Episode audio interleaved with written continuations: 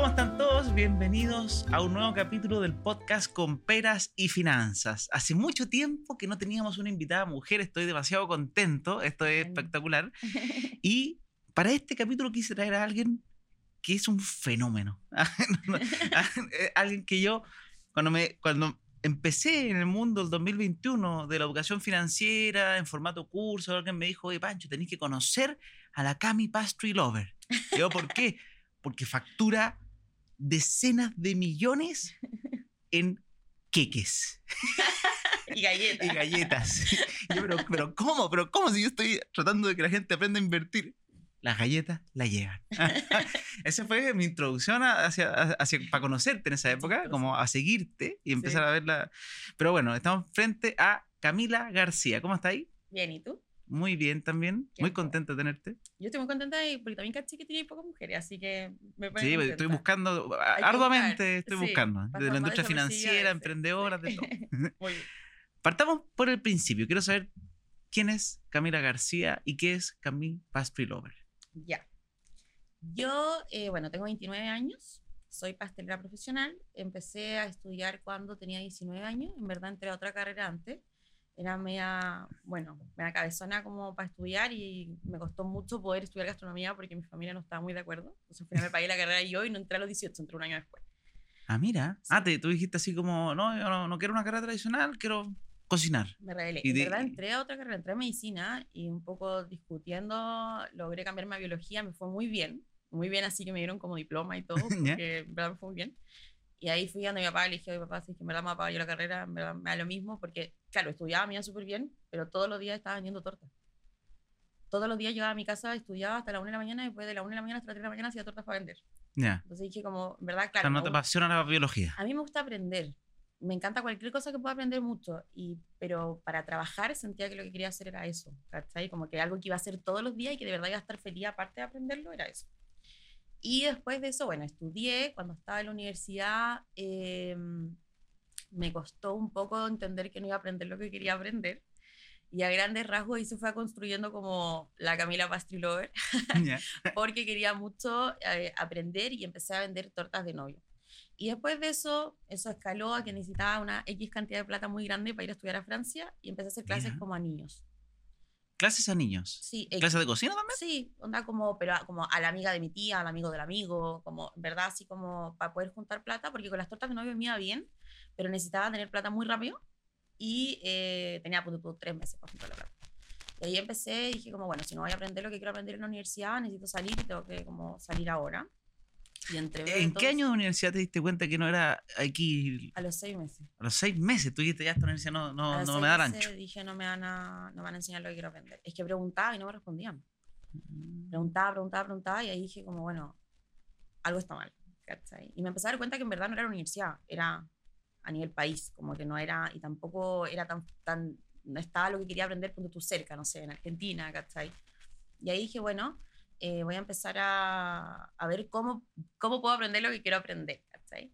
Y ahí pasó todo esto que empecé, aparte, bueno, yo empecé muy chica, como fui a vivir sola muy chica, tenía necesidades. Y eh, todo un rato antes de la entrevista me preguntaste si tenía hijos. No, pero eh, me hice cargo de mis dos hermanos. Chicos, eh, que viven conmigo hasta el día de hoy. Entonces, Ah, ellos se fueron a vivir contigo. Sí, mi familia es un tema bien... Hay un tema. Hay un tema. ¿Se puede hablar o es medio- Me da lo mismo, en verdad. Lo es una familia disfuncional, yo creo que muchos tenemos familias disfuncionales. Yo creo que, de hecho, prefiero como hablarlo así, porque a veces la gente... Que de da- hecho, todos los, la mayoría de los ve, tiene a todos nos pasan Claro, cosas a con todos nos familia. pasan cosas. Y de hecho yo por eso también me fui tan chica, porque necesitaba como salir de ahí para poder, sentía que necesitaba estar bien, como emocionalmente. Y bueno, después los otros fueron siguiéndome, ¿cachai? Y como fui sola, tenía mucha necesidad, entonces tenía que juntar plata, después me tenía que hacer cargo de mi hermano y aparte quería estudiar. Entonces en verdad, si saqué la cuenta, necesitaba mucha O plata. sea, tú dijiste, oye, y, y, y queréis pagarle sus carreras, todo. Todo, o sea, le pagué todas sus cosas. Mira, hasta el día de hoy. qué bonito. Sí, tengo uno futbolista y un ingeniero mecánico. Mira, Así que sí. tengo como que fueran hijos, pero sí, son mis niños, te juro, son, son niños. O sea, imagínate, Nacho vive conmigo desde que él tiene 16, yo tenía 21, yo tengo 29. Ya. Ya 8 años viviendo conmigo, está todo el día conmigo y, y son, eh, son nuestra familia, no tenemos como mucho contacto con otro los- tipo de con- ya. familia, ¿cachai? Mira, Entonces pasó eso y necesitaba mucha lucas y empecé a hacer clases, clases y me di cuenta de que yo solamente hacía unas tortas que eran como rectas. Ya. Y veía todas las tortas y parecían huevitos. Y dije, como yo sé hacer esto, como que desarrollé esta técnica y en verdad tal vez por acá va el tema como de poder enseñarle a las personas, ¿cachai? Y siempre me gustó enseñar igual. Dije como, eh, ya voy a intentar hacer un curso. Y en verdad lo subí a mi Facebook, entonces obviamente nadie se inscribió, ¿cachai? O sea, nadie era pastelero. Igual como que nunca pensé en el público objetivo, no pensé en nada. Solo No, tú dijiste, ah, a ver si mis amigos pican. Así como, no sé, se me ocurrió, necesitaba ir a estudiar. Y pasaron como tres meses y no se inscribió nadie. Y dije, ya, como algo estoy haciendo mal, sí, en verdad, nadie hace tortas como esta. Nada, alguien tiene que querer aprender esto. Y me empecé a meter como a grupos de Facebook, de pastelería, no sé qué, y lo empecé a publicar. Y ahí de repente me metí a uno que se llamaba Pastelería Pro y vendí 60 cupos. Mira, ¿y cuánto valían esos cursos en esa época? 60 lucas y lo hacía todo un día yo en mi casa. Tenía un taller así, te juro, más chico que este. Y en vivo. O sea, Sí, llegaron 60 presencial. personas en vivo. Sí, pero era como, lo agendaba como para tres veces, cuatro veces a la semana. Ah, ya, ¿cachai? para, que cansara a todo el mundo. Claro. Y eh, con eso logré viajar. Bueno, entre medio tenía un auto que estaba medio, a medio morir saltando, pero igual lo vendí para ir a estudiar. Y ahí se va construyendo como, en el fondo, como cómo empezó esta carrera. Y fue, obviamente, escalando. Primero vendía cosas, después empecé a hacer clases. Después fue, no fueron clases personalizadas, después tenía 100 personas en lista de espera, entonces empecé a hacer clases grupales.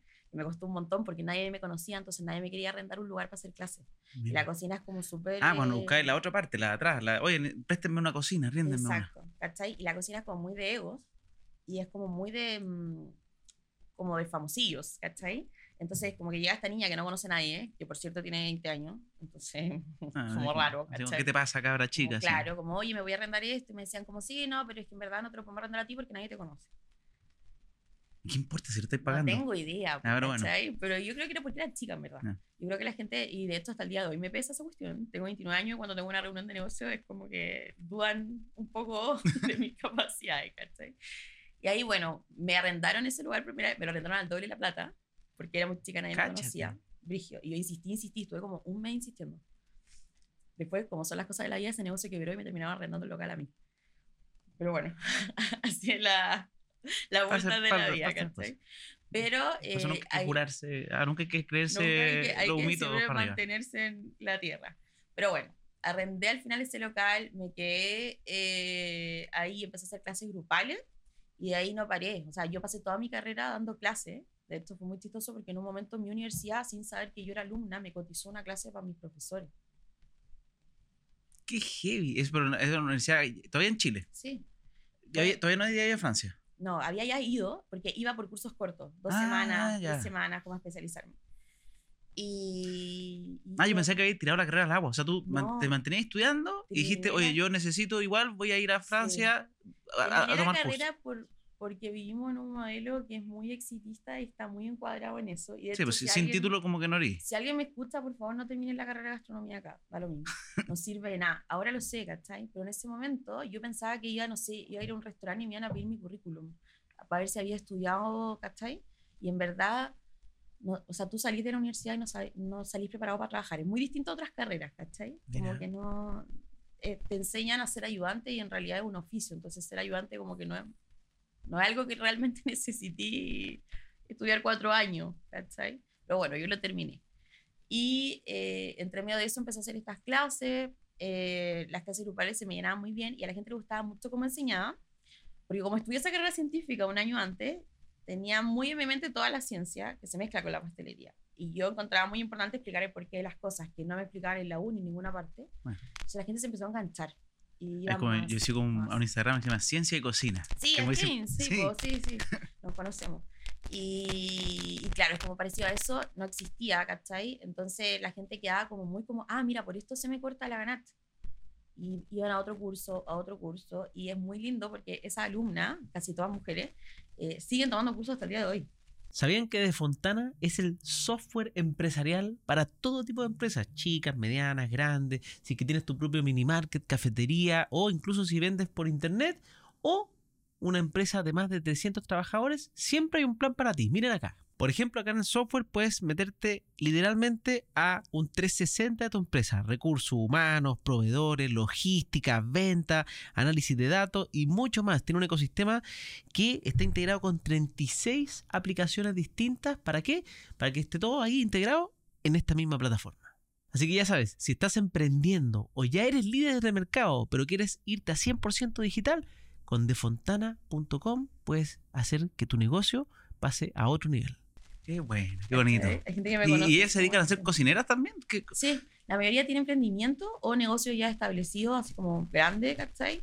Eh, o otros trabajos son pasteleros, como chefs de pastelería, son jefes de, su- de cocina y vienen a capacitarse.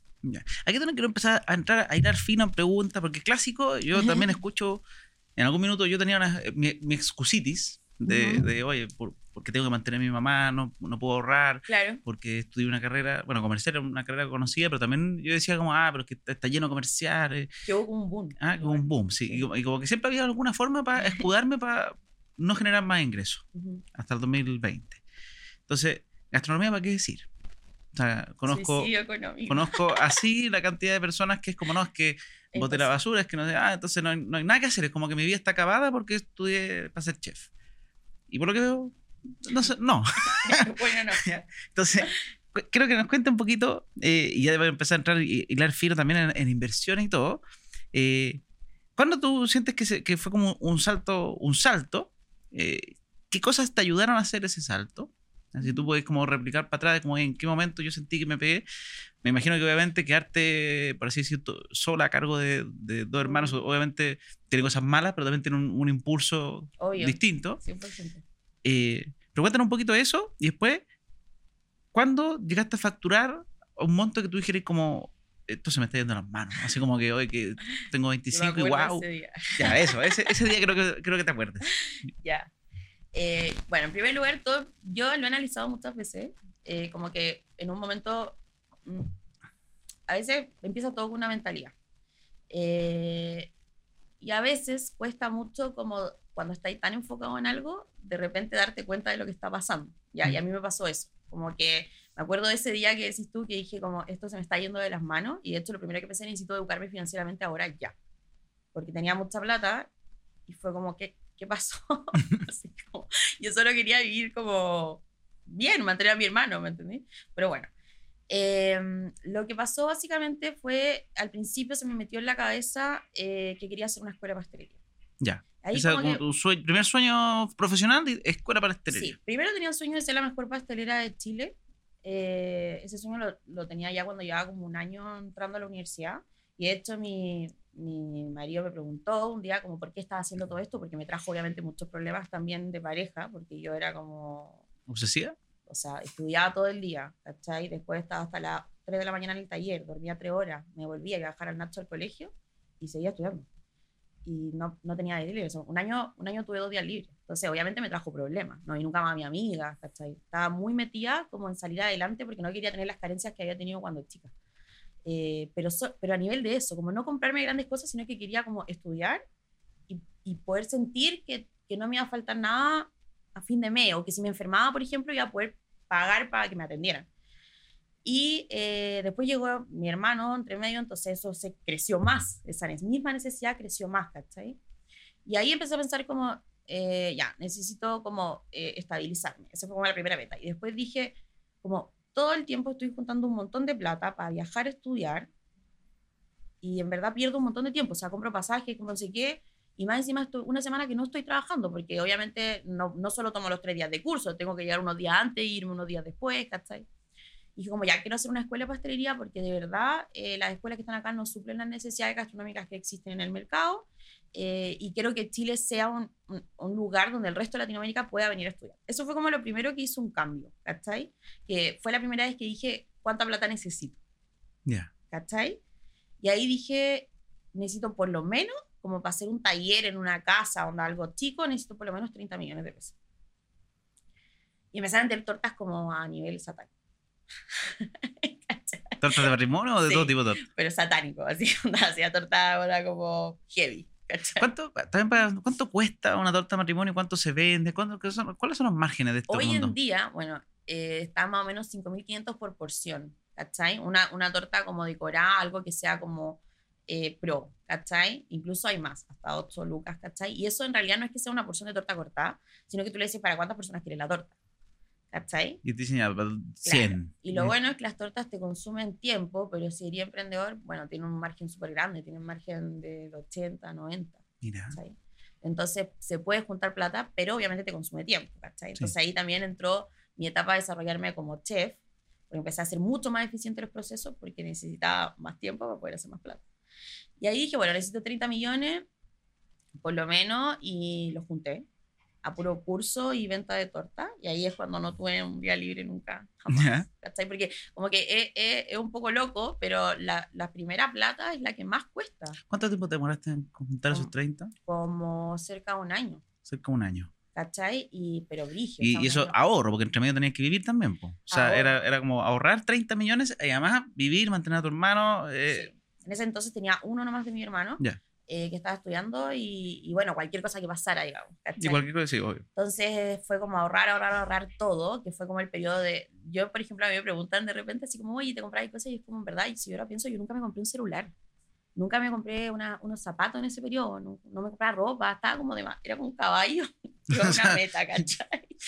Y ahí dije, ya, voy a juntar esta plata y fue como a costa de obviamente no tener ningún día libre y un montón de sacrificios como personales que ahí cada uno tiene que ver hasta dónde... Hasta dónde puede. Hasta dónde, y hasta dónde quiere, ¿verdad? Porque no todos queremos lo mismo, ¿cachai? Mm.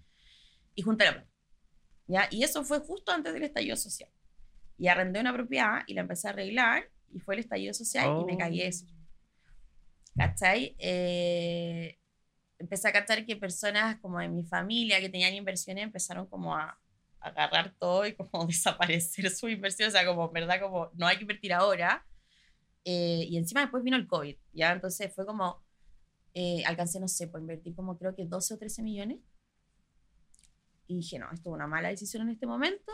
Eh, lloré así, porque nunca me había pasado algo así. No, trabajar como caballo de carrera, para empezar, es que eso también, eso hay que entender, la vida no es justa. Yo trato de decirle a todo el mundo que entienda eso, lo más temprano posible. La vida nunca va a ser justa. Hay gente que no. es que quiero que todos tengamos igual. Eh, la vida jamás es justa. En ningún país hay gente que se está naciendo en África con a machetazo a los alrededores y otros podemos... nacimos privilegiados, justamente. Y en, otros países de Latinoamérica nacen en países con 60% pobres. Así es. Y uno le va a tocar de alguna manera una injusticia siempre. Y uno tiene que ser lo más correcto posible para ir avanzando. ¿Y qué pasó ahí? Bueno, dijiste ya, llanto terrible, no eh, que, un, lado es tirarse al agua y volver, ponerse a llorar toda la vida. ¿Qué hiciste tú? Mira, lo de mi familia y todo lo que me preguntáis antes, si se podía preguntar y todo, por eso ya como un poco me da lo mismo, porque en verdad mi infancia y todo lo que me pasó me construyó como persona. Y con tanto porrazo uno como que se acostumbra, ¿cachai? Y entonces pasó todo, lloré mucho, pero después dije, bueno, en verdad, ya perdí 12 millones, pero hice 30, puedo volver a hacerlo, ¿cachai? Puedo volver a hacerlo y lo puedo hacer mejor porque lo hice ya una vez. Y no voy a soltar esta cuestión porque en verdad vengo un problema social, como que lo quiero hacer igual. Y estaba muy segura de que iba a resultar también, ¿cachai? Como que esa confianza que tenía de, que podía hacerlo me ayudó mucho. Eh, y llegué y dije, bueno, no, sigo haciendo clase. Eh, hablé con los dueños de la propiedad, que justo eran unos amigos, que era una alumna, la Lore, ahora son amigos muy queridos le dije, Lore, en verdad te tengo que entregar esta casa, eh, dime cuánto me vaya a cobrar, como no sé qué, pero no puedo seguir porque está la embarrada a nivel país y esto, si no lo puedo sostener en el tiempo, se va a morir. Entonces necesito volver a como ordenar. Y lo entregué a la casa, lo pasé muy mal, estuve como tres días así muy mal, y dije, bueno, ya, basta, tengo que seguir, o sea, tengo que volver a recuperar lo que perdí primero. Eso fue como lo primero que pensé, para poder volver a empezar y volver a analizar esto de tal manera que funcione, y esto, el estallido social durará lo que tenga que durar y en base a eso tendré que enfrentar lo que tengas que enfrentar, pero lo voy a hacer. Eso fue lo que, lo que pensé. Y después vino la pandemia, pues. Dijiste, ahí la casa empezó como a desmoronarse. Ya... Y ahí yo dije, como, me estáis bebiendo. Y como, ya, eh, ok, justo venía de vuelta a una clase en Argentina y me habían dicho, oye, ¿por qué no has sido online? Como que todos queremos aprender de ti, ¿por qué no sé qué? Y en verdad yo nunca había grabado nada en mi vida. Onda, cuando dijiste que me da lata sacarme fotos, me da vergüenza. Como que ahora es normal estar en un micrófono, una cámara porque el COVID hizo eso, ¿cachai? Pero antes te daba, te daba ansiedad, ¿cachai? Y eh, bueno, fue la primera semana de COVID. Me acuerdo que tenía una ayudante media paranoica, la Javi, y la Javi me decía como, Cami, el COVID va a llegar a Chile. Y yo decía, Javi, ¿qué estoy hablando? La cuestión en China, no, onda como... Olvídate. Olvídate. Y la Javi le tomaba la temperatura, la gente decía, bueno, no pasa nada, ¿qué estás haciendo? Y una semana después estaba la cara, ¿cachai? Fue súper como, como medio loco, así como futurista. Y, ahí yo dije, ya, eh, tengo que seguir viviendo, no sé cuánto tiempo va a durar esto, eh, pero si dura tres meses, necesito pagar el arriendo. Onda, eh, mi mamá se quedó sin trabajo, que es mi marido, porque no tenía una productora de eventos. Entonces dije, como, o sea, la única persona que puede pagar las cosas soy yo. De alguna manera u otra, venderé comida, o sea, haré lo que sea necesario, pero no puedo o sea, gastarme los ahorros que tengo, ¿cachai? Mm. Y había perdido 12 palos por una inversión. Y te quedan, no sé, 20 y dijiste Me no. quedaban 20, 20, weón, y fue como, o sea, no puedo como, ¿cachai? Como perderlo por unos meses de pandemia, que en mi mente eran meses, obviamente, ¿cachai? En la mente de todo yo creo que era Sí, al meses. principio sí. Y dije, ya, ¿cuánta plata necesito? Bueno, para poder como comprar la comida, pagar el arriendo y todas las cosas, necesito, no sé, un millón y medio, ¿cachai? Ya, ¿qué tengo que hacer para tener ronda 5 millones rápido, ¿cachai? Para poder eh, como mantenerme por tres meses, estar segura. Y dije, uy, ¿verdad que me dijeron como que podía hacer online? La mejor inversión está en ti, en ti mismo, aprender a invertir y ahorrar para tu futuro. Esto es súper importante y me encanta que AFP Habitat esté apoyando a la educación financiera, este podcast. Y ojo, que no solamente porque estén haciendo que la educación sea para todos, sino que además son hasta el minuto el número uno en todos los multifondos en rentabilidad desde que existen los multifondos. O sea, no solamente ayudan a la inversión correcta y tú puedes probar aumentar tu jubilación haciendo un APB, que es uno de los instrumentos por lejos mejores que existen en nuestro país para ahorrar tú mismo. Es plata tuya que puedes sacar cuando quieres. El tema, eso sí, que si la sacas antes de jubilar, pierde los beneficios tributarios y los beneficios estatales que tiene este productazo, que básicamente es plata regalada. Así que aprovecha, conoce lo que es un APB y obviamente visita nuestro sponsor AFP Habitat para que veas cómo son sus rentabilidades y cómo te puede ayudar a mejorar tu pensión.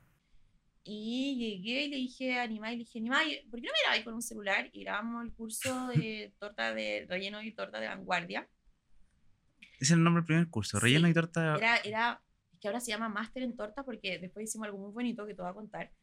Eh, pero en ese entonces era torta y relleno de vanguardia, algo así. Y la cosa es que dije, grabémoslo, no sé qué. Onda, cero idea de nada, ¿cachai? Nunca había grabado nada. Es muy chistoso ver esa grabación, de onda, me- mal, mal. Y, y no se escucha nada. Y yo tengo una cara como de, me quedo callada por mucho rato. Es muy raro, ¿cachai? Obviamente no sabíamos editar, no sabíamos grabar nada. Y más encima ni más no estaba ni ahí. Me encontraba que estaba loca. Porque pues, en realidad todo el mundo pensaba que estaba loca, porque era pastelera, entonces era como un suicidio económico. Nadie entendía por qué estaba haciendo lo que estaba haciendo realmente. Era muy chica. Eh, mi marido estaba un poco en otra, mi marido tenía, también era chico, entonces realmente no tenía esta visión y no entendía por qué yo estaba haciendo esto, ¿cachai? Entonces no me pescaba mucho. Y yo medio como que lo obligué a grabarme, ¿cachai? Así, en base a peleas, como, onda, necesito que hagáis esto. Y le daba mucha paja, si al final era estar como 10 horas con un celular Grabando los materiales. grabándome, ¿cachai? Y yo le dije, solo hazlo, animal. Así como, solo haz esta weá porque estamos encerrados en la casa y yo no, me- no puedo estar sin hacer nada, onda, hay que hacer algo, ¿cachai?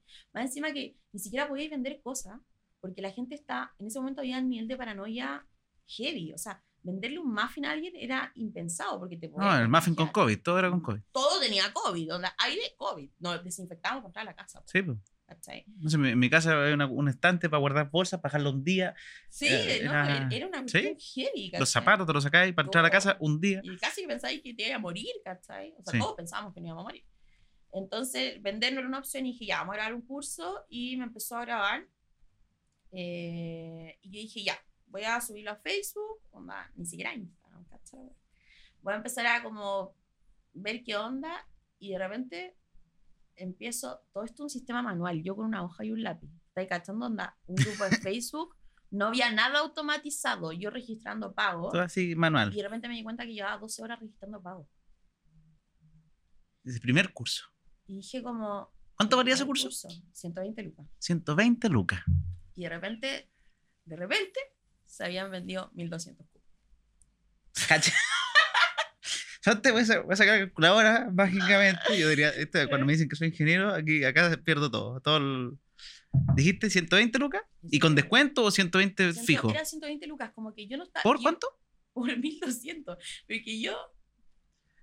14 millones de pesos en un día. Pero es más, ¿no? Pues es mucho más.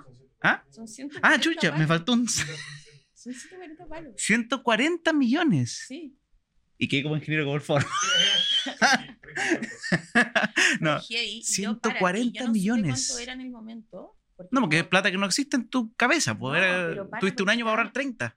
que estaba anotando con lápiz. Basta, weón. ¿Sabéis cuánto me tomó calcular?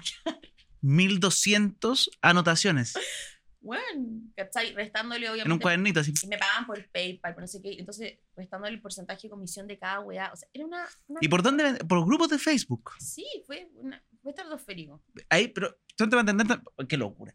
Pero ya eras más o menos conocidilla en esos grupos. Ya era conocida. Ya era conocida. Que a importante. Te país hiciste, hiciste tu pega. Hiciste tu pega de, de- de hacer. yo llevo, a ver, tengo 29, llevo 11 años trabajando y esto empezó a pasar hace como 5 años y allá 6 años Ya, ya seis años dando clases, la gente ya me conocía. pero más. con tu clase eso no- esos números eran siderales. No, yo por ejemplo gan- ganaba ya en ese entonces al mes como 12 palos, 13 palos, Harta plata. para mí. Con clases. Para mí, sí. No, Clases presenciales, talleres. sí. esencial, pero hacía mucho, trabajaba un montón. Ahora sigo trabajando mucho, pero en ese entonces no, no tenía vida. ¿cachai? Ya. Eh, pero claro, yo pagaba las cosas y todo me quedaba como con 12. Atención los chefs que están viendo. Sí. Eh, y bueno, ahí me costó caleta calcular. Onda, yo me acuerdo de ese momento en que tenía esta hueá llena de hojas hechas mierda, todas notas con lápiz pasta. Y decía como, weón, no, no, no, no, no. No, no, no, no, no. Algo está Y mal. empezaba de nuevo, ¿cachai? Y eso me pasó como cuatro veces porque no podía entender. ¿Y qué te, qué te dice tu marido en paralelo? No, ni más estaba viendo tele, es que en ese entonces no estaba involucrado en mi sistema, en nada. Yo lo dije que me grabara, de hacer 140 millones. Sí, sí, sí. Netflix. no estaba en otra y no sabía nada. Estaba como por allá y yo contestando, estaba como media vuelta loca y, y no paraban de llegarme mensajes. Esto sin publicidad, ¿cachai? A nivel orgánico, fue una locura. Y dije como ya, eh, a ver qué acaba de pasar. Onda, empecé a calcular y ahí fui y dije, ni más, eh, vendí 140 millones de pesos. Me dice, no, no. O Lo sea, tuyo, lo tuyo es torta, no es calcular. no, me dice como, no, no puede ser la cuestión. Me dice, no, pero, pero, Ochi, pero me dice, Prochi, como, ¿estás segura que calculaste bien? Y yo como, estoy segura, onda, lo, lo hice cuatro veces, como, no entiendo, así como, ¿qué pasa, cachai? Y en verdad, claro, yo era la única que hacía ese tipo de torta, y aparte yo era la única que hacía dossiers muy largos, yo explico toda la ¿Qué es teoría. lo que es un de- dossier? un dossier es como un recetario, pero que viene con teoría. Ya. Entonces nosotros, yo era la única que decía como, bueno, cuando tú ocupas harina, estás ocupando un 70% de almidones, un 7 a un 15% de proteína, esto reacciona de tal manera con esta molécula, los carbohidratos, y todo eso le permite a, un a una persona que está aprendiendo después crear su propia receta. Entonces, en verdad, era un, un conocimiento muy valioso, ¿cachai? Ya. Eh, y Agregar también- valor. Eso también es una frase que siempre. Agregar valor. es No es importante. llegar y, ay, me voy a hacer una torta cualquiera, o sin cachar. Al final, valor. Yo entregué lo que a mí me dolía. Yo era un consumidor con un dolor. Eh, Y conocía muy bien el mercado porque yo era parte del mercado, ¿cachai? Y yo tenía el dolor de que no me explicaban el porqué de las cosas. Y lo tomé y lo hice mi propuesta de valor, Mm. ¿cachai? Entonces funcionó muy bien porque conocía al cliente porque yo era el cliente también, ¿cachai? Entonces fue como, bueno, eh, en verdad necesito explicar todo el porqué de las cosas y empecé a revisar el dossier y de repente ve- veo el grupo y claro, habían 1200 personas y era un poco descriteriado, ¿cachai? Y ahí yo dije, ya, esto es un buen negocio. Así como... Creo que quiero aprender a hacer galletas. ¿Cuáles son tus sueños, tus metas, tanto financieras como personales? Patrimor hace esto para ti. No es una asesoría tradicional, sino que es un acompañamiento financiero mes a mes en el cual tienes un asesor a tu disposición que no solamente te ayuda en tus inversiones, sino que en tus planes, en salir de deudas, en tus ahorros, en tus vacaciones incluso. Y básicamente te apoya como un guía en cómo ir planificando mejor financieramente tus próximos años de vida. Es increíble lo que han logrado, llevan más de 10 años asesorando con asesores certificados por la CMF. Si tienes patrimonio o quieres empezar a formar patrimonio, para eso está Patrimon. Te dejo en el link de este episodio para que los conozcas y me encanta que estén apoyando a este podcast. Como tengo que hacer... Y ahora ahí llega el momento que, claro, que hay dos opciones. Te quedas con la plata y un poco te relajáis o decís, bueno, agarro esto y me agarro de esto y lo hago crecer, ¿cachai? Y obviamente tomé la segunda. Que y eso, dije, eso es lo clásico también. Cuando uno gana plata, siempre, o sea, hay muchos, hay muchos caminos, sí. pero un camino es, ya, la soy, eh, quiero gastar, la vida soy, ah, o voy creando más. No, de hecho yo no gasté nada. Mira. Toda esa plata así como... Oye, súper ordenada. Yo, yo debo decir que iba- a mí mi frank interno igual me, me hace irme. No, no, no gasté nada, nada, nada. De hecho, justo antes de eso, a- me había costado caleta comprarme un Suzuki Swift, que fue mi primer auto como comprado 100% así como por mí, como un auto que andaba normal, porque lo que tenía antes me, me dejaban para todos lados, era un auto, un palo. Se lo vendí a un gitano en un palo y me lo pagó en efectivo, para que te hagas una idea del auto que tenía. un auto para un gitano en Sí, efectivo. Y, y me lo mandó en efectivo, yo como no sabiendo si era falso o qué. La cosa es que eh, no, nada. y aparte tenía lo que necesitaba. Mira, tuve tantas carencias cuando chica, Francisco, que en verdad para mí en ese momento estar viviendo en una casa en Las Condes era impensado. Que yo pagaba, eh, donde tenía comida, donde tenía auto, donde no me llegaban a tocar la puerta porque no había pagado el arriendo o no, o no tenía gas, ¿cachai? Y que mi hermano estaba bien en una pieza ahí con sus cosas. Yo ya estaba viviendo mi mejor vida, ¿me entendí? Como- Ya está ahí pagada, por así decirlo. Yo estaba feliz, o sea, tenía plata si es que me pasaba algo, tenía plata para pagar un ISAPRE.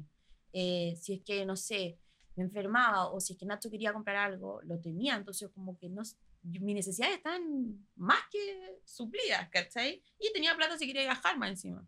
Era perfecto, o sea, como que no tenía ningún problema. Ya, en, ese- Mm. ya en ese momento yo ya me sentía tranquila, ¿cachai?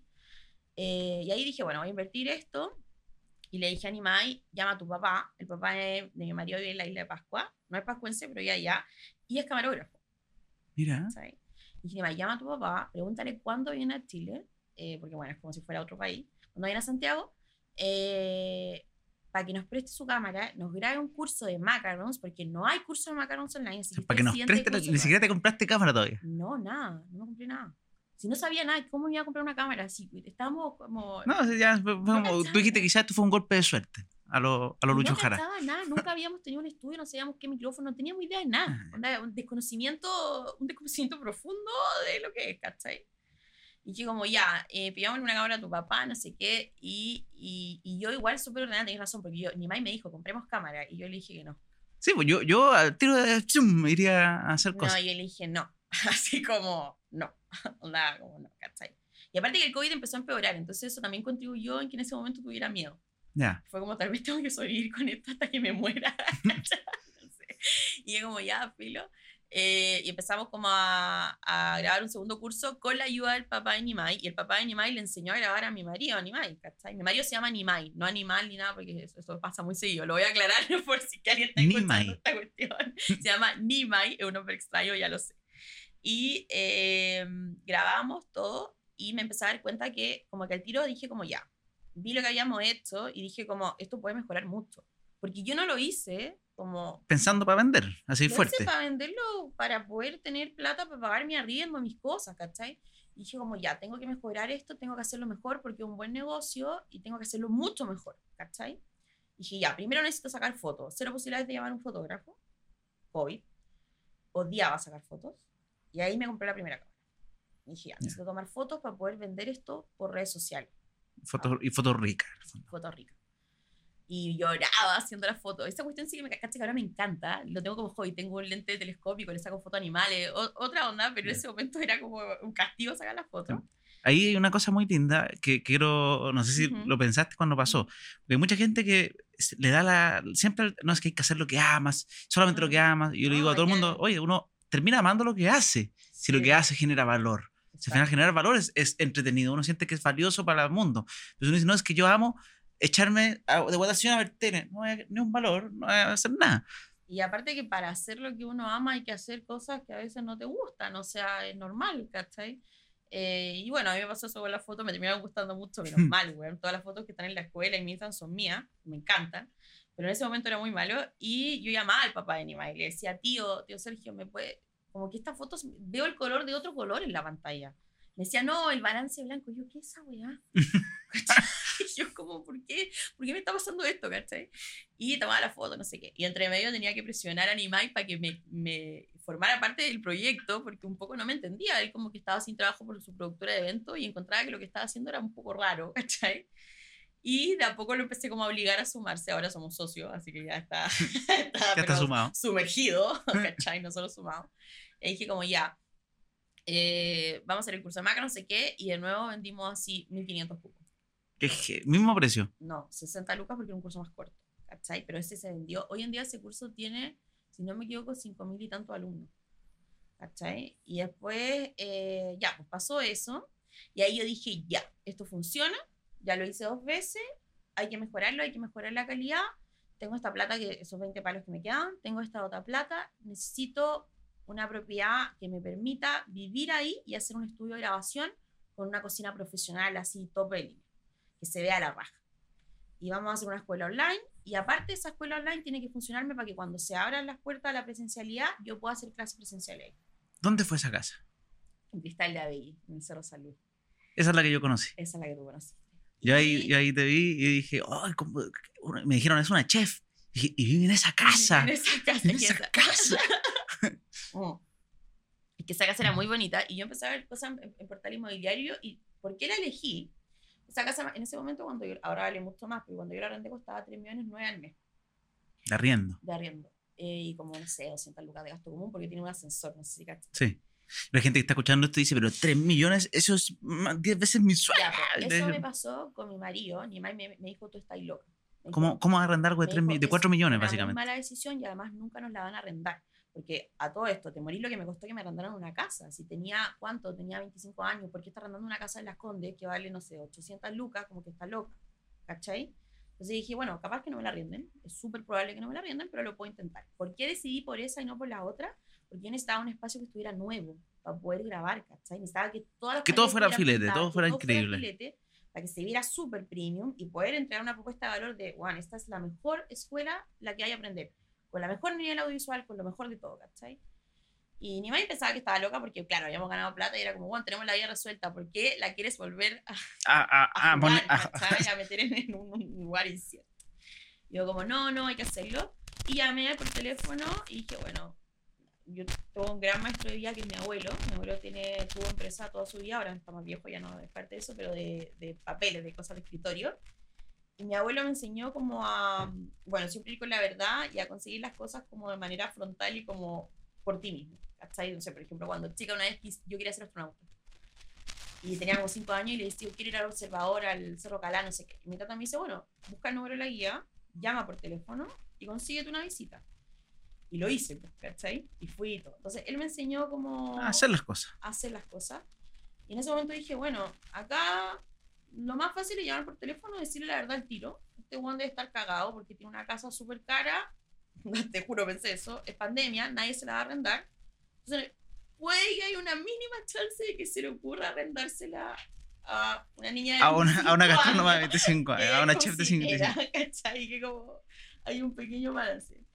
Nada, pues dije, ya lo voy a llamar y llamé por teléfono y le digo como, hola, mira, sabéis que me interesa tu casa, ¿cachai? No sé qué. Le dije, eh, yo te voy a decir al tiro para qué la quiero. Yo no arrendaría esa casa para ir porque no me da, pero sí le da mi negocio. Eh, quiero vivir en el tercer piso y en el segundo y el primer piso quiero poner una escuela de pastelería. Eh, tengo 25 años, yo sé que es muy raro que te esté llamando, eh, pero como sé que representa un riesgo importante para ti, te puedo pagar un año por adelantado. Y me la arrendó, Y te la arrendó. Mira, arrendó. Eh, un año por adelantado. O sea, pa- 48 millones. ¿Te- ¿No te hizo un descuento? No. Me hizo un descuento, pagué como 43. ponte tú, Una cuestión así. Así, pa. Eh, mi- mi marido- Empiezo, empiezo mi negocio y tú, ahí tú- pero era tu plata, en verdad. O sea, Era tu marido se puede enojar, plata. todo lo que querés, pero era tu plata. Era mi plata y mi mamá estaba en otro en ese momento, pero pensaba, todos pensaban que estaba loco, mi hermano también. obvio, eh, y echaste Y 40 encima palos. de repente aparecí viviendo en una casa que era una, Una mansión, es una casa mansión gigante, sí. Mayamera, ¿cachai? Gigante, que todos dijeron como esta niñita está loca, ¿cachai? Nadie entendía por qué me había cambiado. Mucha gente me criticó como, ay, que se quede la raja, ganó un poco de plata se fue yo, en mi mente, yo entré a esa casa y yo sabía dónde iban los refrigeradores, los hornos, todo, bueno. Sí. Está todo en mi mente. Que te ve como de ser, porque pro- probablemente puede ser. Yo creo que mucha gente ha dicho como, ah, esta, esta, esta, ¿quién se cree que se va a ir al tiro de grande? Y, lo- y- y tú eras, no, pues, foco, negocio. Tú, No, pum, yo como, pum. acá vamos a ir en el tercer piso. Mi hermano, oye, no, pero ¿por qué no usáis el primer piso? No, Nacho, mira, en el segundo piso está tu pieza y eso es lo único del segundo piso que no vamos a ocupar para escuela. Tu pieza, mi pieza, no hay cocina en la casa, no hay comedor, no hay living, vamos a una escuela pastelería. ¿Por qué? Porque tampoco se podía hacer de otra manera si estábamos con COVID. Tenía que vivir donde trabajaba, Sí. ¿cachai? Dije, ya eh, llegó eso, empecé a llamar a las empresas que ya me conocían un poco y era un poco conocida. pa- eh, dije, bueno, las empresas también deben estar cagadas porque deben tener equipamiento bodegado y lo deben querer vender. Mira. Empecé como a presionar a toda la empresa. Llamé como a cuatro y empecé como, bueno, pero este otro weón me vendió los refrigeradores 100 lucas menos, no sé qué, no sé qué. Y al final equipé toda esa cuestión como por 48 palos más. O sea, de los 140 millones del primer curso, te gastaste como casi, Sí. casi 90 en Sí. el arriendo de un año, más, todo el equipo. Sí. Y ahí, y más cosas después, porque las placas de puta utensilios, o sea, tenía 10 batidores, no sé qué, empecé a sumar y harta plata, ¿cachai? Y ahí compramos las cámaras, en las cámaras viajamos a Estados Unidos porque acá no habían cámaras, no es que empezó como a haber un déficit de todo, ¿cachai? Y fuimos a VIH en Nueva York, que a todo esto, acá estaba la cagada, con, onda, salíamos con miedo y en Nueva York nadie, no había mascarilla, no estaba pasando nada, fue como vivir en un mundo, era una cosa muy rara, salía acá cagada de miedo y de repente llego y como que la gente estaba sin mascarilla y le digo, ni más. Sí, a mí creo que en Estados Unidos como que el que usaba mascarilla daba miedo, porque Sí. es como ese el enfermo. Es el mon que está enfermo, ¿cachai? No, y yo como, no estaba pasando nada. Y fuimos a VIH y nos gastamos los treinta y tantos palos que nos quedaban en equipamiento para Ya, o sea, después de dos cursos exitosos, tú dijiste, ahora sí, Ahora sí. invierto todo. Invierto todo y lo hago todo y, si, y mi mamá me decía como, pero, pero no, y la cuestión yo decía como, que en verdad, si es que no lo hacemos... eh, Y nada de fondos mudos, nada de propiedades, no, nada. Todo yo paga. estaba- yo estaba muy segura de que lo podía hacer funcionar. Yo creo que ten- eh, eh, tengo más fe en mí, en, en mis capacidades de salir adelante, que, que tal vez en ese momento aparte no sabía nada. Me decía en ese entonces fondo mutuo y yo te decía como, no sé qué es, ¿cachai? No, sé, no sabía ni siquiera lo que era un depósito a plazo, eh, ni una cuenta renta diaria. Pero sí ¿cachai? sabía hacer un negocio. Lo sabía hacer negocio, ¿cachai? Entonces dije como, bueno, sé hacer esto y lo invierto y, y lo hago, lo hago como sea. Y fuimos tres días a Nueva York, fuimos a comprar esas cosas y nos devolvimos. Y entre, entre medio de todo eso, yo seguía vendiendo cursos, entonces todo el día yo contestaba el WhatsApp, contestaba las ¿Por preguntas dónde de vendí los cursos ahí? Ya, ya había por WhatsApp. todavía no, o sea, todavía no, no había en plataformas, no, nada, No todo nada, arcaico. Era todo arcaico. Eh, ya en ese entonces, por lo menos, ya después del segundo curso, ya hacíamos, bueno, el primer curso ¿Y gastáis en marketing digital o era puro boca a boca? era puro boca a boca, pues, ¿cachai? Y aparte, si mira, gente que no sabíamos nada, cuando yo gané la primera plata, eh, estaba, o sea, empecé a hacer las boletas y no sabía ni siquiera bien, muy bien cómo tributar, ¿cachai? Un tema de impuestos. No sé si te, te llegó el. O sea, o sea, eh, Sí, porque te gastáis, gastáis, eh, gastáis y, de repente sí. llegáis al otro año. Llegó- Oiga, eh, soy pobre de nuevo. sí, usted no tiene plata, pero no- nos debe 30. Sí, y así, heavy, ¿cachai? Eh, Esa parte se le olvida la gente que gana plata siempre. Impuesto interno, recuerden que quiere su parte. Quieres su parte, claro, hoy en día te cae lo camarógrafo increíble que es, es, es increíble. ¿Cómo fueron descubriendo habilidades? Lo llaman gente que ha estudiado, así como, oye, ¿cómo, cómo hiciste esto? ¿Cachai? Entonces, mi madre después empezó como a calentar con las cosas. pues. Entonces, me decía, no, y este run, y decía, no, esa guana no la necesitamos. Y me decía como... A menos "No, que hagan pero-". curso de fotografía. claro, a menos que... A, a no, menos la cuestión, así que ya. Y eh, llegamos a grabar, ¿cachai? Y ahí yo eh, un día me senté y dije, bueno, tengo a esta gente en Facebook con este curso. Y yo ya para ese entonces había pasado desde el primer curso como nueve, no, un año ya, pues seguramente. Y dije, bueno, yo hoy en día sé hacer esto mucho mejor que hace un año. Lo tengo que hacer bien. O sea, ese curso que le vendía a esas 1.200 que per- personas que confiaron en mí, que yo no era tan conocida, incluso como era conocida, pero ahora era más conocida, y compraron este curso que estaba grabado con un celular, sabiendo que estaba grabado con un celular, y confiaron en que iban a aprender algo, tengo que arreglarlo. Tengo que arreglarlo ahora. Y ahí de nuevo, mi madre como ya está pipiá. Ay, como arreglárselo gratis Sí, po, a las mismas que confiaron. Exacto. Como no, no, así como ustedes me hicieron ganar 140 millones, les voy a hacer un, un máster. Debo mejorar esto porque ahora lo sé hacer bien. Yo, no- yo de verdad había hecho algo muy arcaico, ¿cachai?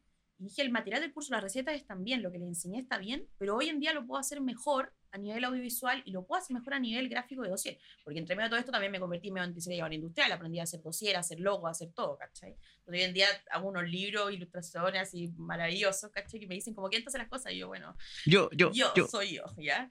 Y la cuestión es que dije, ya, bueno, eh, ¿cómo lo hacemos? Y mi mamá me dice, ya, pero estoy segura que lata, ¿para qué lo vamos a hacer de nuevo? Y dije, "Nimai, hay que hacerlo de nuevo.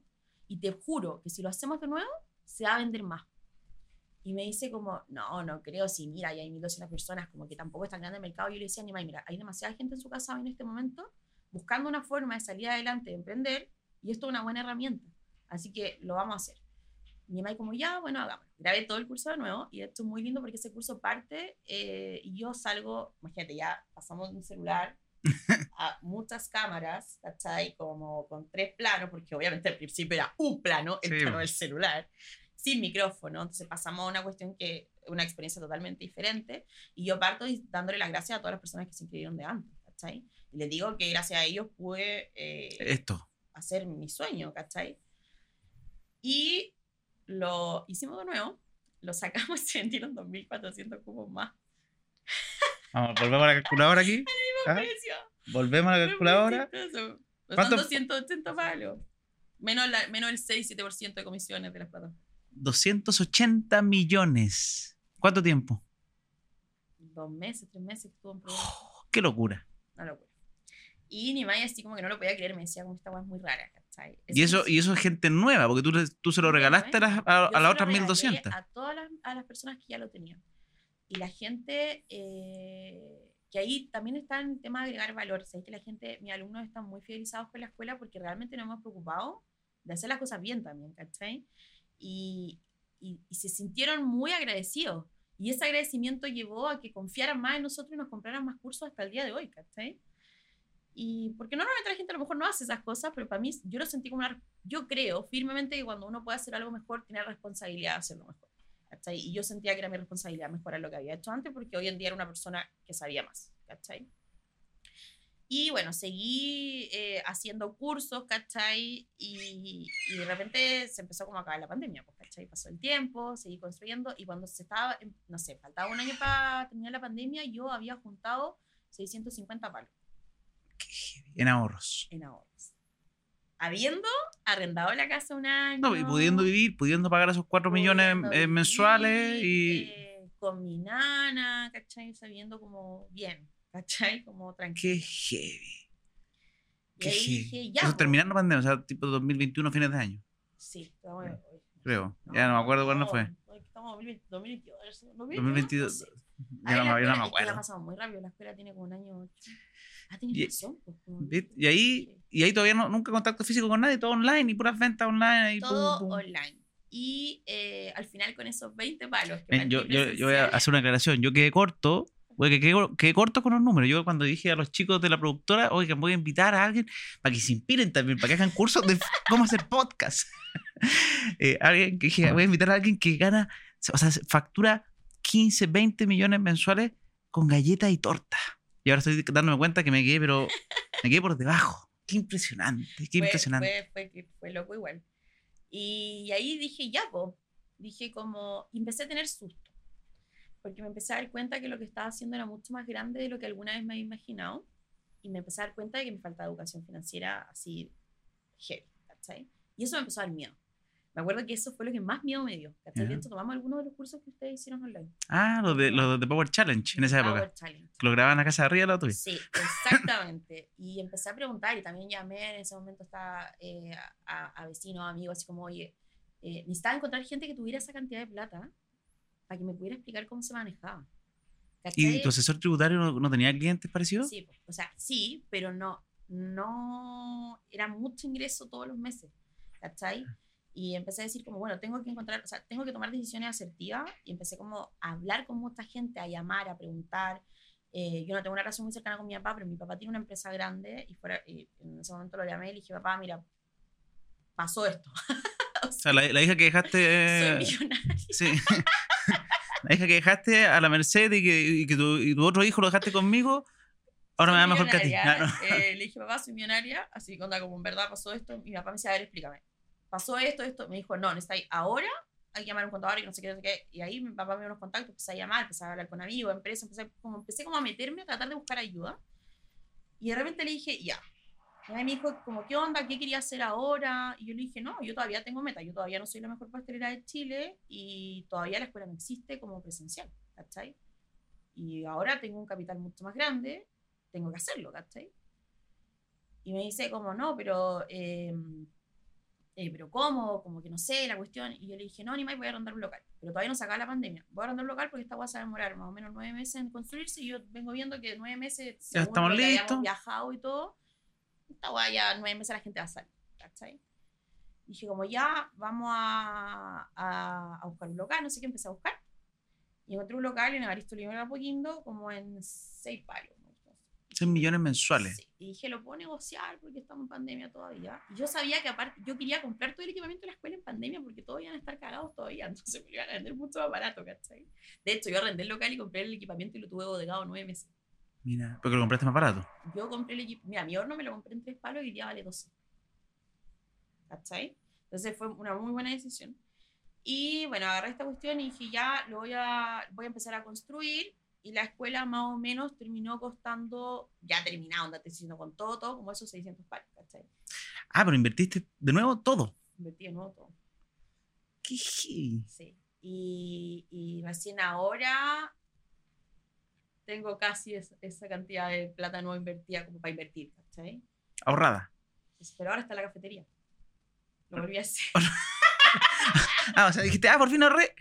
Otro negocio. No, pero ahora fui más inteligente. Lo que pasa, en realidad yo a la escuela fui a pedir crédito. Igual, con la plata para, para apalancarme y poder ocupar esa plata para comprar propiedades. Y obviamente nadie me dio crédito. Porque soy pastelera y Pero, bueno, pero tus declaraciones anuales de impuestos no te las veían. lo veían y era como que no, porque no tiene todavía dos años, ¿cachai? Bueno, eh, eh, pasa. Yo ahora estoy sacando unos créditos hipotecarios y le digo, oigan, pero si gano Sí. 10 veces más que cuando ganaba mi sueldo. No importa. Y aparte que era muy riesgosa porque era yo la dueña. ¿Cachai? Aunque O sea, te pasa algo y sueldo, desaparecí. Aunque me daba un sueldo. Entonces al final, yo decía como, bueno, una persona que gana, no sé, un sueldo todos los meses de un tercio de lo que yo le estoy diciendo, le dan un crédito 10 veces más grande que me están ofreciendo a mí. ¿Cachai? Y una tasa horrible y aparte era chica. Era como riesgosa. No sé, Para la banca era un riesgo, era un riesgo latente. Ahora Para la no. banca tradicional, eso, Ahora, eso porque no hay entendimiento. Sí. Ahora me llaman todos los días. ¿cachai? Pero en ese momento era como. No, porque ya, porque ya sacaste crédito, pues, empiezan a ver qué Sí, pagas. Yo no, es que yo no tenía ninguna deuda. Nunca le había pagado O nada. sea, a no existía ahí para el banco. Yo no existía para nadie. No Sí. tenía ni siquiera una tarjeta Ripley para la vela. No tenía nada. Nunca había dejado debiendo 10 lucas, ¿cachai? Entonces era como, ¿quién eres? ¿De dónde saliste? ¿Cómo? ¿Por qué? ¿cachai? Entonces dije como, ya. No me van a dar crédito y ahí dije, ya, igual brigio cómo invertir todo esto, porque claro, al principio mi presupuesto no eran esos 600 palos, pero lo que pasa es que los proyectos, le pasa a la mayoría, tú podías hacer todos los cálculos y todo, pero se, puta, se empiezan a demorar más, tenéis los meses de arriendo. A mí me pasó una experiencia muy mala con la constructora, onda terrible, que me lo lloré todo, ¿cachai?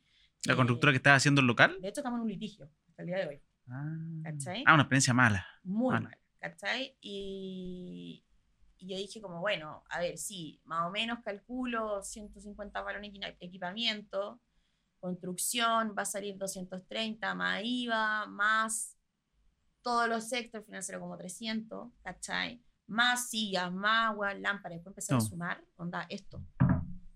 Sumar y sumar sumar, son 600 palos, ¿cachai? Más, más cámaras, más el estudio de grabación que construimos atrás, ¿cachai? Y un montón de cuestiones.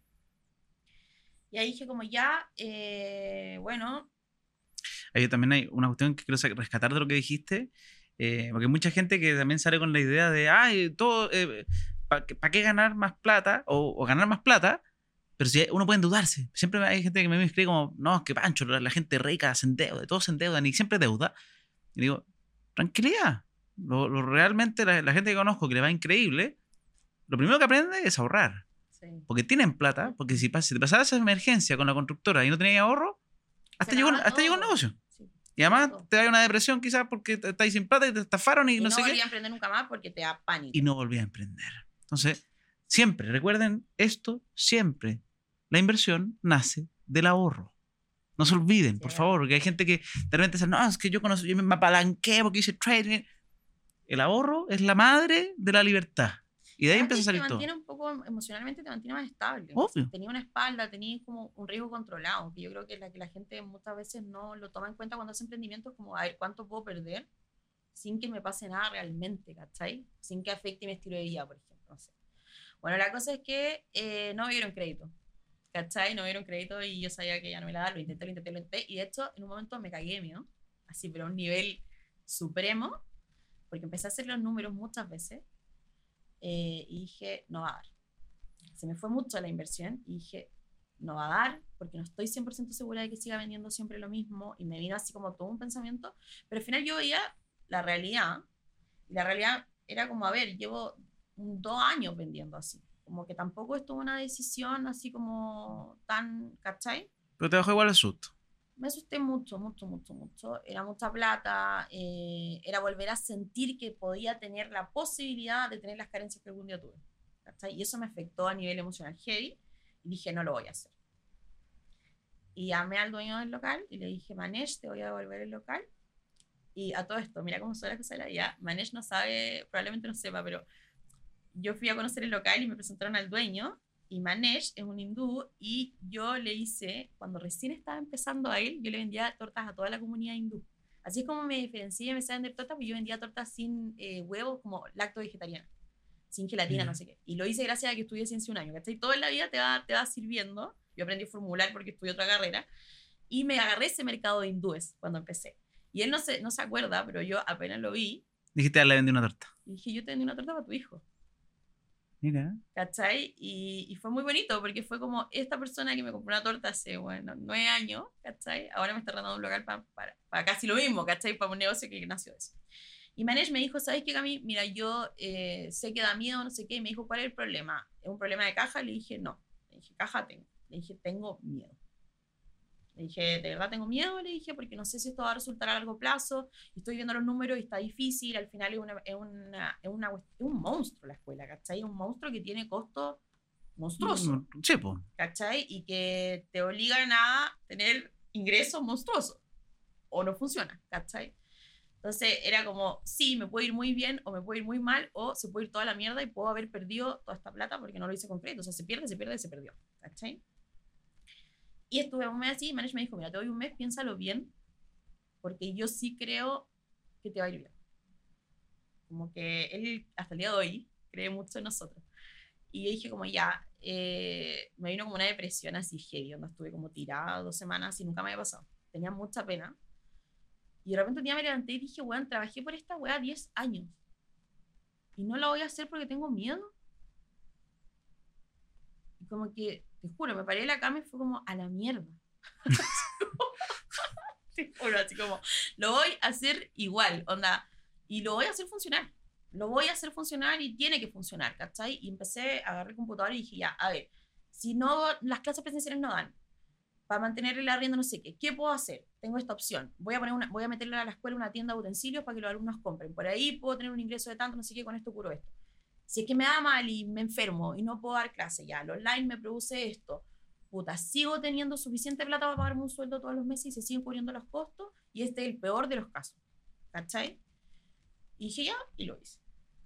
Y te lanzaste. Me lancé, funcionó, los primeros meses fueron súper difíciles, pero me puedo enorgullecer de decir que no perdí plata ni un mes.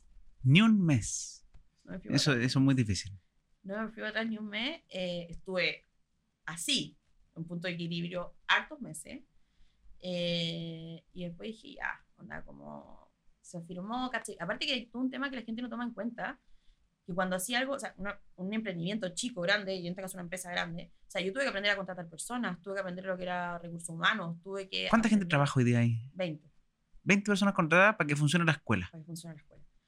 Eh, y yo no sabía hacer eso, ¿cachai? Entonces, hubo todo un periodo de adaptación en el cual eh, también entender, eh, eh, a veces es difícil tener uno, tenéis dos personas que conocí, no sé, dos personas que contrataste, confiáis mucho en ellos, pasáis mucho tiempo con ellos, pero cuando son 20, a lo mejor a la, a la 19 no la conocís tanto, ¿cachai? Y de repente pasan cosas. Y, mm. y, uno siempre piensa que toda la gente es como buena, pero la vida, como tú decías, no es justa, ¿cachai? Entonces, yo aprendí todo eso y tuvo, hubo todo un periodo de adaptación en el cual antes yo tenía mucho tiempo para grabar cursos y generar plata rápido, pero ahora tenía que ocupar mi tiempo en que esta empresa en recursos humanos. naciera, ¿cachai? O sea, como, en, ¿cómo funciona esta web? ¿Cachai? Como, ¿quién hace qué cosa? A ver, no, no, no, esto no, no, así. Y al final, como que tenía que darle un alma, ¿cachai? Una vida propia para que funcionara y fuera como un baile y, y existiera, ¿cachai? Y eso tomó tiempo, entonces eso también me mantuvo muy difícil los meses, porque al final mi tiempo va a ser clase casi no existía, pues, Estaba sumergida en contabilidad, en, recursos humanos, en, audiovisual, en marketing, ¿cachai? Bueno, entre medio de todo esto, antes de hacer la escuela, eh, hice un curso y aprendí a hacer ads por Business Manager. Ya. Y ahí me metí en el marketing digital. Y hice yo mis ads hasta hace como un año o dos años atrás, ¿cachai? Perfecto. Porque me metí con agencias también y me fue mejor haciéndolo... Por tu cuenta. Por mi cuenta. ¿cachai? Me costó mucho que las agencias pudieran entender a mi cliente, entonces al final me salía mejor hacerlo yo. Y ahí dije, bueno, ya eh, esto funciona y ahí empezamos a traer chefs internacionales de otros países, que eso era parte del modelo de negocio, pero nunca fue el core. Al final, la, la escuela presencial para nosotros fue una estrategia de posicionamiento a nivel de marketing en Latinoamérica.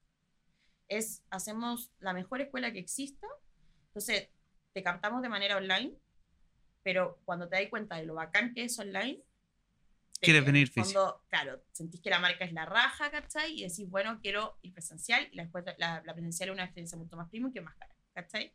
Pero el core, o sea, nosotros hoy en día con las clases presenciales no es como que se gane una, o sea, es algo limitado, el online es ilimitado. Sí, pues, uno es escalable infinito, el otro es otro, hasta lo que la escuela da la escuela o sacar muchas escuelas. Exacto. Y trajimos chef, eh, también eso no fue lo que esperaba, ¿cachai? Lo pasé muy mal trayendo muchos chefs por cómo funciona el rubro, por los egos que hay, ¿cachai? Y después eh, me di cuenta que en verdad la gente quiere comprar mis cursos. Se vende más rápido mis cursos.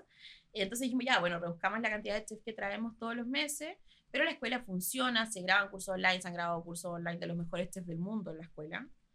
Eh, y así, después ahora hace poco dije, bueno, ya esta cuestión funciona, está todo funcionando, ¿qué vamos a hacer ahora? Y justo se desocupó un local que quería arriba y dije, vamos a poner una cafetería.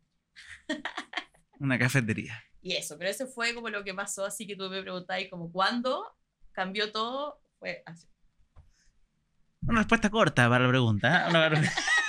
No, pero estoy impactado, impactado. Y hoy día a todo esto, tus, tus finanzas personales, ¿están, están sanas? ¿Estás con, con apoyo? ¿Estás invirtiendo? ¿Todo invirtiendo en negocio? ¿Cómo, cómo va tu, tu lado financiero? Ese igual es, es brigio, porque a mí me costó mucho separar, después tuve que aprender a separar eh, Empresa de persona. mi, mi plata con la de la persona. ¿Quién paga qué cosa? Como esto que estoy comprando, ¿lo tengo que pagar yo? ¿O lo Mm. paga la empresa?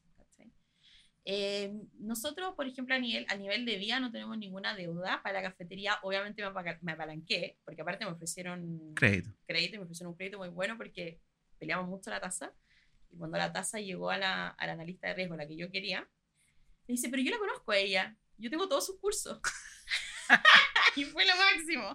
Entonces me dieron un, buena- una muy buen crédito y con eso construimos la cafetería. Y ahora tengo un conocimiento también mayor que planifiqué todos exactamente cuánto voy a gastar. Estamos metidos ahí, pero aprendimos que nunca hay que dejar a las constructoras solas. O sea, estamos así, pero Sí. brigio, ¿cachai?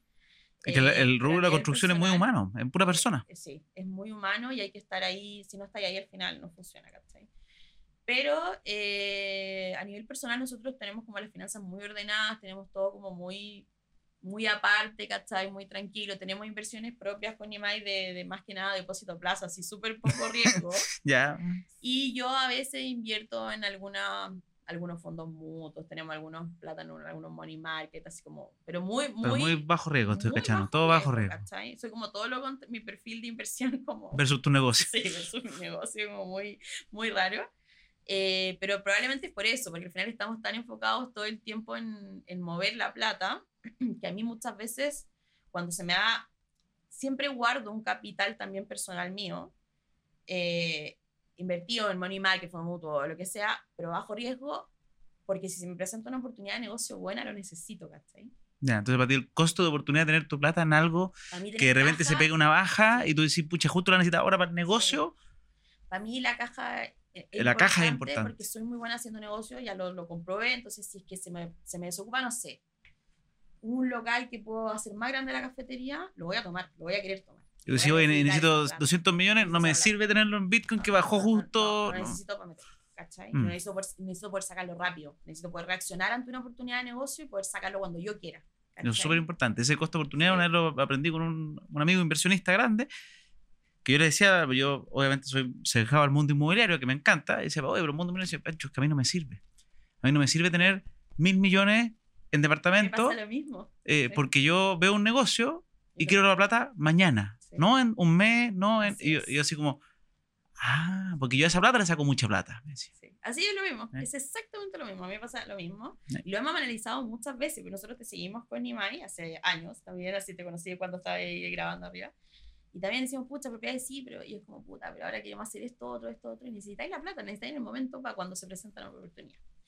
Eh, pero en ese sentido, eso es como a nivel de inversión. Al final, nuestra plata está invertida en, En, en cosas de bajo riesgo que simplemente te den claro, negocio, sí. Que me den negocio, ¿cachai? Estar ahí como tratando de no devaluarse, ¿cachai? Obvio. Más que de generar una rentabilidad que me, que me, me vaya a cambiar la vida. ¿cachai? Y tu negocio grande hoy día son los cursos online, academia y ahora prontamente la, la cafetería todavía no abre. Y tengo una tienda de utensilios. La cafetería todavía no abre, está el segundo piso construido, están terminando de construir el primero. Ya. Y la tienda de utensilios está dentro de la misma academia. Está dentro de la academia, ahora se pasa a una oficina que estamos arrendando arriba de la academia. No vamos a quedar con ese edificio algún día. Francisco. Y- ese es mi, ese es Pero eso mi- no- tú no has comprado ni una, todo arrendado. Todo arrendado. Sí. Ahí es un misma, tema. por la misma razón también, eh, obviamente con arriendos muy largos. Donde hay Obvio, obvio. Son arrendos de largo arriendos plazo. tremendos. Eh, bueno, de partida, porque, por ejemplo, ahí hay otro tema. Si yo quisiera comprarme un local donde tengo la escuela, estamos hablando de un local que vale más de 2 mil millones de pesos. ¿Cachai? Entonces, al final, lo que me voy a gastar en el pie me va a inhibir de poder hacer otros negocios. Seguir armando empezamos- negocio. y Empezamos con lo mismo, ¿cachai? Que esto es lo clásico cuando dicen que arrendar es botar la plata. No, no, no, no. Ojo, si hay gente que cree que arrendar es botar la plata, no necesariamente. Depende Muchos negocios se hace arrendando. Sí. Y está bien, uno acude a los típicos ejemplos. Ah, pero es que McDonald's hizo un negocio inmobiliario. Sí, pero ese es uno. Bueno, Así sí. como está McDonald's, existen cientos de Exacto. negocios que solamente arriendan porque su negocio es más importante. Y aparte que porque mi core es digital. Tu core es digital, además. ¿Cachai? Los fierros para ti no son tan valiosos hoy día. No, pues, ¿cachai? Si es que yo mañana cierro la escuela, no sé, me vuelvo loco y se me ocurre ir a la isla, no sé, a Bimini, que te juro que a veces me se me ocurre. Y yo, yo puedo, puedo tener así una, un, un par de metros cuadrados, construir un estudio y mi negocio existe todavía. Aparte se desarrolló una marca muy fuerte, ¿cachai? Entonces, eso es un poco como a nivel de inversiones y ahora la cafetería se viene bien power. Así que creo, creo que abra ya. Y aparte que la cafetería me va a devolver un poco lo de cocinar. Voy a volver Ya, a Ahí quizás te, cocinar. te voy a estar llamando. Yo tengo una, una pendiente también que es la Larvos Café, que es un ¿Ya? café que muy, muy lindo. Eh, pues yo quiero hacer un café. Bueno, Es uno de mis sueños, que todavía no, pero lo tengo, lo tengo Pero te necesita. por eso. Te da- te Mm, da- que mi te da- mamá, no, yo me- mi, mi infancia fue café Ya. eh, y creo que podría ser una muy buena. Yo hablo mucho del, del gasto hormiga con el café y siempre relaciono el café a, a- a las inversiones. Sí. Creo que la educación valga menos que un café. Sí, sí, sí, sí. Entonces, eh, entonces me encantaría hacer un café. ¿cachai? Y eso es uno de uno de mis check pendientes alguna vez. Y voy a, voy a empezar a, a anotar todos los contactos que tenido que tienen café para sacar alguno muy bueno Bien, que tenga es que ver. Es un negocio bonito igual porque tiene interacción directa con el cliente. Sí, sí. Eso, eso es entretenido, ver cómo, o sea, bueno, a mí me encanta porque yo soy chef, ¿cachai? Pero ver cómo la gente se come las cosas, ¿cachai? Yo veo a mi alumno y todo, pero no, no, no veo cómo se comen las cosas. Sí, a, a- mí me gustaría que estén ahí y que Sí. estén los libros de educación financiera y, que ver hagan cómo espacio para charla. Crear y- valor, y- crear crear valor, lo valor, que decíamos. crear valor. cambiar un poco, un poquito. el mundo. cambiar un poco el mundo, ¿cierto? Oye, Cami, ha sido una excelente entrevistada. eh, estoy impresionado. Ahora voy a poder contar. ah, No, no eran 20, eran, eran 40. Qué impresionante, de verdad, me saco el sombrero. Y, y tenéis 29, o sea, aparte. Yo, yo, recién, yo recién a los 32 me empecé a querer ganar plata. O sea, no, no siempre uno quiere ganar, pero, pero a los 32 Ah, recién como que me cambié el chip. Sí. De, de- y de que podía crear valor, antes era trabajar, trabajar, trabajar nomás. Pero la necesidad, pues, para que la gente que de repente está pasando por malos momentos ocupe esa fuerza para algo, Totalmente. para crear algo. Si, si le puedes dar solamente tres consejos, ya dijimos en qué inviertes, eh, y tres consejos que le puedas dar a, a los que te están escuchando, quizás a los que están estudiando gastronomía o, o alguna carrera que creen que, ah, o que la- terminaron la carrera y se dan cuenta que ganan lo mismo que lo que costó la carrera. ¿Qué, ¿Qué consejo le podrías dar a las personas que están con ganas de, de hacer cosas? Ya, el primer consejo para mí es clave, es como educarse, de Educarse. verdad. O sea, eh, a nivel financiero, de hecho tengo un anexo que le entrego a mis alumnos que es de, de- de eficiencia productiva, que parte explicándole como cinco consejos que son como esto es lo que no tenéis que hacer y esto es lo que tenéis que hacer. Primero educarse porque la gente tiene una confusión de que trabajar, trabajar mucho o trabajar duro es igual a una X recompensa y es directamente proporcional, ¿cachai? La y, verdad y es no que están no. así, pues hay gente que está to- trabaja todo el día y gana el mínimo. y gana el mínimo. Por eso, no se trata de eso, se trata de trabajar de forma inteligente. Entonces, para eso, para poder tomar decisiones asertivas, hay que educarse. Y primero, para mí, la educación financiera de verdad es clave. De hecho, yo a mis hermanos, que son las personas que, que crío en el fondo, me encargo de eso. ¿Cachai? De, de- de que tomen curso. Ahora el, el Nacho salió a mecánica y lo hice tomar un, un- un diplomado en finanzas. ¿cachai? Le dije, ¿por qué? Porque la mecánica ninguna profesión al final te va a asegurar nada. Para mí ninguna es mejor que otra. Hay algunas que te van a dar un mejor sueldo de entrada, pero eso no te va a solucionar el resto de tu vida y siempre vaya a depender de alguien. Entonces, lo único que realmente te puedes como hacer tomar decisiones buenas en cuanto a la plata es entender primero cómo funciona la plata. Si la ves como una herramienta, cambian muchas cosas, ¿cachai? Eh, entender que cuando uno no tiene plata, hay formas de hacer plata y que realmente siempre hay una forma. Siempre, siempre, siempre. Eh, entender que no somos víctimas de nosotros mismos ni de nuestra vida, que tenemos de esto, porque es, es muy malo el poder de, en la parte de la víctima, ese es un segundo consejo, La victimización es, porque, es heavy. eh, y en este país es mucho más fuerte. Uno tiene dos opciones cuando le pasa algo. Te puede, puedes victimizarte o te puedes hacer cargo. El papel de la víctima es siempre el peor. Porque yo puedo tener la peor vida del mundo, me pueden haber pasado cosas horribles, pero cuando yo soy víctima, le entrego el control a otra persona. Y ni siquiera a otra persona, se la entrego a algo que no existe. A la vida, al universo, no sé, como a algo que no estoy, no sé a quién se lo estoy entregando realmente. Pues alguien podría decir a Dios, sí, pero hasta lo- en la religión, o sea, Dios te da la vida y te dice que te da el libre albedrío. Entonces, finalmente, si yo me victimizo, digo, bueno, qué lata, pucha, no tengo plata, mira a esa gente que le va tan bien. Que esto me pasa, en la escuela me dicen, no, pero es que yo no tengo una vida como la tuya. Sí. Yo Porque viene la hora. Es que yo construí mi vida. Entonces, al final, eh, no victimizarse y hacerse cargo de quién soy, siendo honesto, como, a ver, ¿sabéis qué? Yo quiero tener esta vida. ¿Qué quiero realmente? Y si en verdad quieren tener un Lamborghini, bueno, digan, quiero tener un Lamborghini y piensen por qué, después lo analizan. Pero poder ser honesto y decir como, quiero esta vida, o a lo mejor no. Mm. ¿cachai? A lo mejor quiero una vida más tranquila, ser honesto con uno mismo antes de iniciar un negocio, yo creo que es demasiado importante. Como, de verdad, eh, primero, no soy una víctima, me voy a hacer cargo. ¿Qué es lo que puedo hacer para cambiar las cosas que quiero cambiar? ¿Cómo las cambio? Trazar un plan y ser honesto. A lo mejor, eh, no sé, cuando tú y yo soy súper mala para tener tiempo libre, ¿cachai? De verdad soy mala, onda, como que lo hago mal, ¿cachai? Yo me, me da ansiedad, entonces es como, necesito hacer algo, ¿cachai? Como que solo puedo tener tiempo libre si estoy con mi mai, pero estoy con él y como que es tiempo junto o tiempo en familia, ¿cachai? Pero Ya. estoy sola, como, como quiero cocinar, ¿cachai? Como, puta, no, esa es mi trabajo, entonces no puedo cocinar, ¿cachai? Entonces, Pero que también cuando uno eh, Sí, le enca- porque ama lo que hace, ya no, ya no, ya no es como ¿no? un trabajo. Sí. pero eh, al final es eso, ¿cachai? No victimizarse y decir, esto es lo que quiero hacer. Y de ahí ser honesto contigo a fondo. Onda, quiero esta vida. A lo mejor quiero más tiempo con mis niños. Entonces, si quiere más tiempo con su hijo, elegir un negocio y planificarlo y hacer una estrategia que te permita hacerlo. Porque, por ejemplo, mucha gente me dice, ah, yo, una vez una niña me dijo, quiero tener todo lo que tú tienes. Y yo le dije, ¿segura? Me dijo, ¿qué es lo que, le dije, ¿qué es lo que yo tengo? Me dijo, no, porque tú eres famoso, tienes una escuela. Le dije, sí, pero para ti, ¿qué es lo que es más importante de eso? No, estar tranquilo, tener tiempo libre. Le dije, es que entonces no querés lo que yo te- lo quiero. No, yo no tengo tiempo No libre. tengo tiempo libre. ¿Cachai? Entonces al final, esas cosas para mí son como, antes de empezar, o sea, educarse, dejar la victimización de lado 100%, hacerse cargo de la vida, porque cuando tú dejas de ser la víctima, tú tienes el control de lo Sí. que pasa.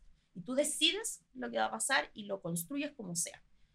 Pero víctima no, no se llega a ninguna parte, o sea, va a ser siempre la víctima. Y el tercero es ser honesto, nomás. Antes de hacer el negocio, decir como, a ver, ¿qué quiero? ¿Cómo quiero vivir? ¿Qué quiero lograr? ¿De qué manera lo voy a desarrollar? Y de ahí planificar todo lo que hay que planificar en base a la educación financiera que haber tenido antes, donde van a aprender cómo hacer un estado de resultados, hacer un modelo de negocio. O sea, el 99% de los emprendedores no tiene idea de un estado de resultados. Y a mí también me pasó No, nadie. Es un clásico eso. y no se entiende, ¿cachai? Entonces al final, sí, ojalá yo hubiese hecho eso antes. Así que esas serían como mis cosas. Bueno. Oye, ha sido espectacular. Ahora sí, como siempre, atentos, déjenos en los comentarios si les gusta esta invitada, si quieren más invitados de este tipo, eh, lo que ustedes quieran. Recuerden que este podcast va creciendo en base a cómo vamos entrevistando a personas que ustedes creen que agregan valor. Muchas gracias por estar escuchándonos y nos vemos en un próximo capítulo de Compera y Finanzas.